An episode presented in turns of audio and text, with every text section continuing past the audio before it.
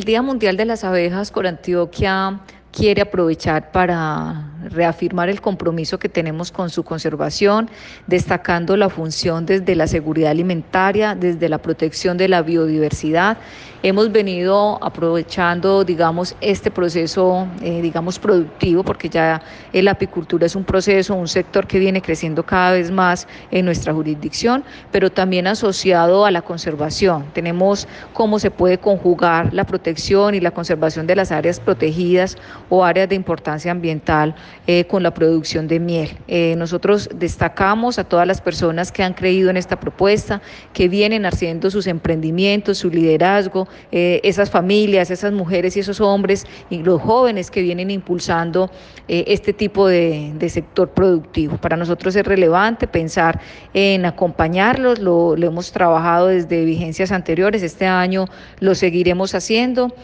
también con una invitación asociada a la protección de las mismas. Este año tuvimos un hecho complejo, por ejemplo, en el municipio de Jardín, donde se presentó una mortandad alta de abejas presuntamente por la aplicación inadecuada de sustancias químicas, de plaguicidas. Por eso, pues aprovechamos este día que le hacemos honor a la conservación de las abejas y a su papel en nuestros ecosistemas, de que en cada municipio de nuestro territorio, del departamento y del país, se puedan conformar esos comités municipales que estén siempre atendiendo, capacitando, planeando y buscando esa sana convivencia entre los procesos apícolas, en general la función que tienen las abejas y los demás procesos productivos.